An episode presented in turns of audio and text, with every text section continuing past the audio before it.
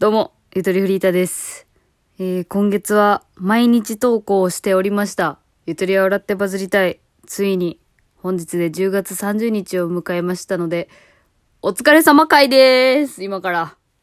まあ、あの、左右をいただきながらね、毎日投稿どうだったかっていう話を正直に話していきたいなと思います。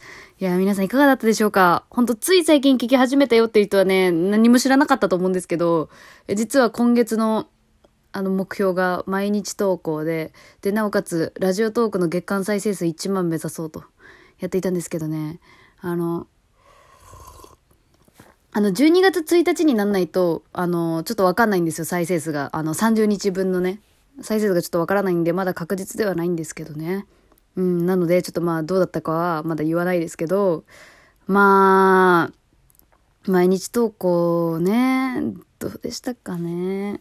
あの、私自身は、あ、でも意外とやれたね。うん。なんとか来れたね。まあ、正直11月11月1日だけやってないんですけど、そう。で、12 11月の2日に、あの、オーディション落ちたっていうので落ち込んだから毎日投稿するっていう、あの、シフトチェンジうん。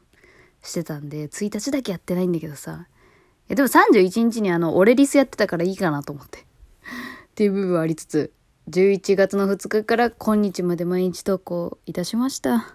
疲れたというかね、疲れたで、疲れましたし、えー、まあもちろん、その、楽しみにしてますって言ってくださる方もいたりとか、毎日投稿のおかげなのか、Spotify の急上昇2位になれたりとか、いや、本当ありがたい話よね。でもそれ、毎日配信の効果なんかわかんないけどね、正直なところ。まあでもこの真っ最中の間に、あの、私の番組にたどり着いてくれた方もきっといると思うんで、本当にやってよかったなとしか思ってないんですけどね。まあでもこの番組的に、今後の番組制作においてもですけど、まあね、この毎日投稿で分かったことと、ますます分からなくなったことの二つが出てきました。いや、ほんと迷宮入りしてくよな。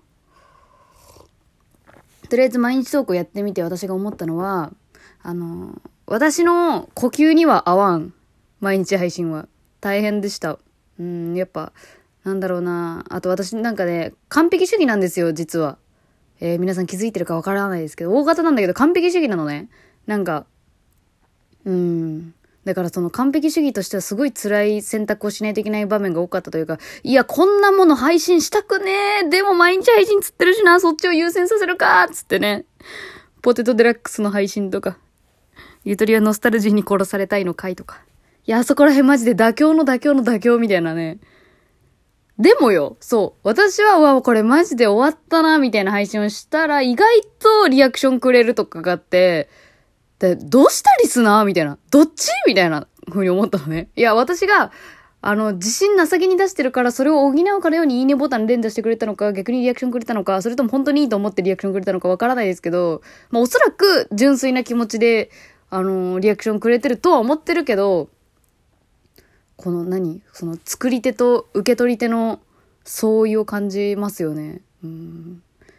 まあ、聞いてくれた人が面白がってくれれば私はもう本当にそれでいいとは思ってるんだけどさ、わからんよね。狙ってやれるもんじゃないものが受けるっていうのはちょっと、いや、そういうもんなんかなわかんない。だからさ、その、毎日配信してなかったら、そういう妥協して配信するっていうことをしていなかったから、まああれですよ。皆さんがどう感じるかわかんないですよ。ようこんな回配信したなっていう回絶対過去にたくさんありましたけど、その、ね、毎日配信を理由、理由にしないと配信しなかったような回がたくさんあったんで、で、その中で評価が良かったものに出会えたっていうのは一つの儲けもんなんですけどね。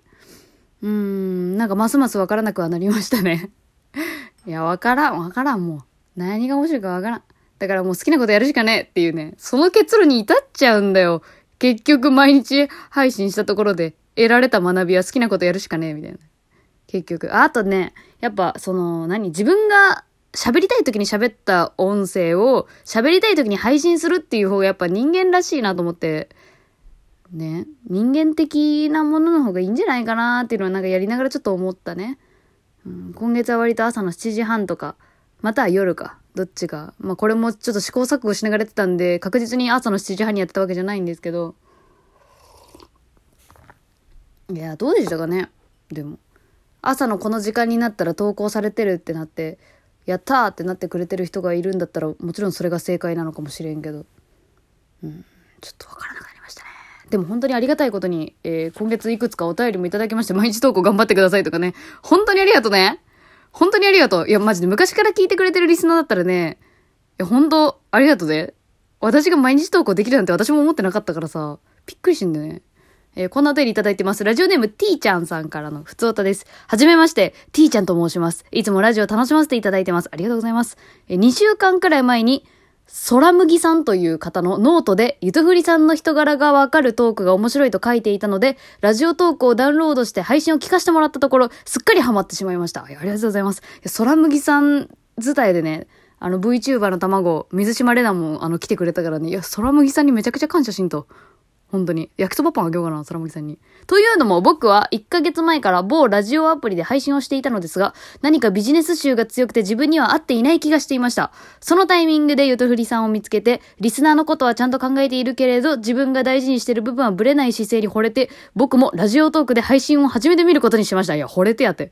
いつかゆとふりさんの目につくような存在になることを目標に頑張って続けていきます。これからもゆとふりさんらしいトークを楽しみにしています。いや、もうありがとね。T ちゃんさんからいただきましたけど、買いかぶりすぎやろありがとうね。ありがとうございます。いや、もうそんな、もうちょい高い目標にした方がいいと思うよ。厳しいこと言うけど。配信者には厳しいこと言うけど、もうちょい高い目標にした方がいい。私に、私の目につくなんて多分、めちゃくちゃ簡単やで。そんな、そこら辺のコンビニ行ったら会えるくらいのレベルやから。うん。お互い頑張りましょう。ね。うん、ありがとうございます。まあ、こんな感じのお便りをいただいたりとか、うん、あとあの、あれだね、みんな最近あれかなギフトの送り方覚えたんかなみんな。あの、ありがとうね。ギフトちょいちょいいろんな人いただいてありがとうございます。あの、ギフトにね、メッセージ添えられてないとね、私の収録中に名前を確認することができないんで、ちょっと名前をま、あの、読み上げられなくて申し訳ないんですけど、ありがとうございます。あ、この方、あれ言葉書いてくれてるな。ラジオネーム、あちらのお客様から、あの、コーヒーのギフトいただいてます。あちらのお客様ありがとうございます。コーヒーいただいてね。これキュンとしたね、ちょっと。えー、メッセージ。いつも楽しく聞いてます。つって。コーヒーくれた。ありがとう。あちらのお客様。センスあるラジオネームやなと思ったわ。ほんで、あ、今焼きそばパン企画やってますけど、あの、ラジオネームグレコさんが焼きそばパン投げてくれました。ありがとうございます。年賀状データあげました。えー、そして、えー、ラジオネームタバスコカレーは辛いさん。朝の会、今までありがとう。ありがとうございます。いや、本当に朝の会もね、いや、話したいことたくさんあるよ。まあ朝の回ね、最終回だったんだけど、まあ言うて引っ越しだから、なんかすごい微妙な感じになったよね。私ほんと下手なんだわ、なんか終わりか、終わらせ方が。うん、っていうのなんかますます思いましたけど、本当にありがとうございました。そしてラジオネームキックボー。毎日投稿ご苦労様です勤労感謝の日なので、ラジオは勤労じゃないかもだけどギフトを送ります。過去ギフト機能をやっと理解した。いや、そうそう。これを見て、あ、やっとみんなギフト機能のこと知ったんや、と思って。ありがとうございます。あー、これ、やったね。年下のタメ口の話、タバコも同じよなって思いました。タバコを吸うのがダメではなく、マナーがないのが嫌みたいな。ポイ捨てだったり、口臭ケアしてなかったり、謎の一本休憩とかあるね。一本、一本休憩してきますみたいなやつ。仕事できる人ならいいけど、あんまりな人ほど一本休憩長かったりするし、タメ口も一生懸命な外国人とか子供にされて、もうムカつくことなんてないけど、同い年くらいのヤリラフィーかっこわらにタメ口にされてお金投げつけられたりするのがムカつくんですよね。タメ口タバコが嫌じゃなく、それに付随する人間力がいかほどかってことだなって思いました。タバコポイ捨てする若者、タメ口使う若者、大体マスクしてないか、顎マスク。という偏見で終わります。バイバイ。元気な玉いただきました。結構ありがとうございます。いや、感想文やな、これしっかりとした。夏休みの宿題やったらこれちゃんと合格やで。こんなに書いてくれたら。いや、まあそうね。いや、でも年下のタメ口の話結構共感してもらえてよかったです。ね、なんかひどいこと言っちゃったかなって思った部分もあったんだけど、普通にね、ムカつくよね。うん、だからちょっとこれからはね、いや、ま、やっぱその、なんつうのマッパって言ってたんだ今。や、やっぱ、まあやっぱ、マッパ、あのー、思ったことを喋っていきたいよね。うん、そういやさ、みたいな。うん、そっち系で行くわ。まあわからん。ごめん、今、適当に宣言した。そっち系で行くわって言いながら。うん、皆さん本当にありがとうございます。いろいろいただいて。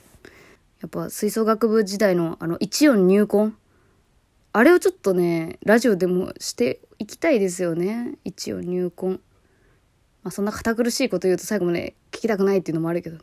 聞き流せるかどうかっていう問題じゃもうわからん知らんいや、とりあえずでも学びはたくさんありました。お付き合いいただいて皆さん本当ありがとうございました。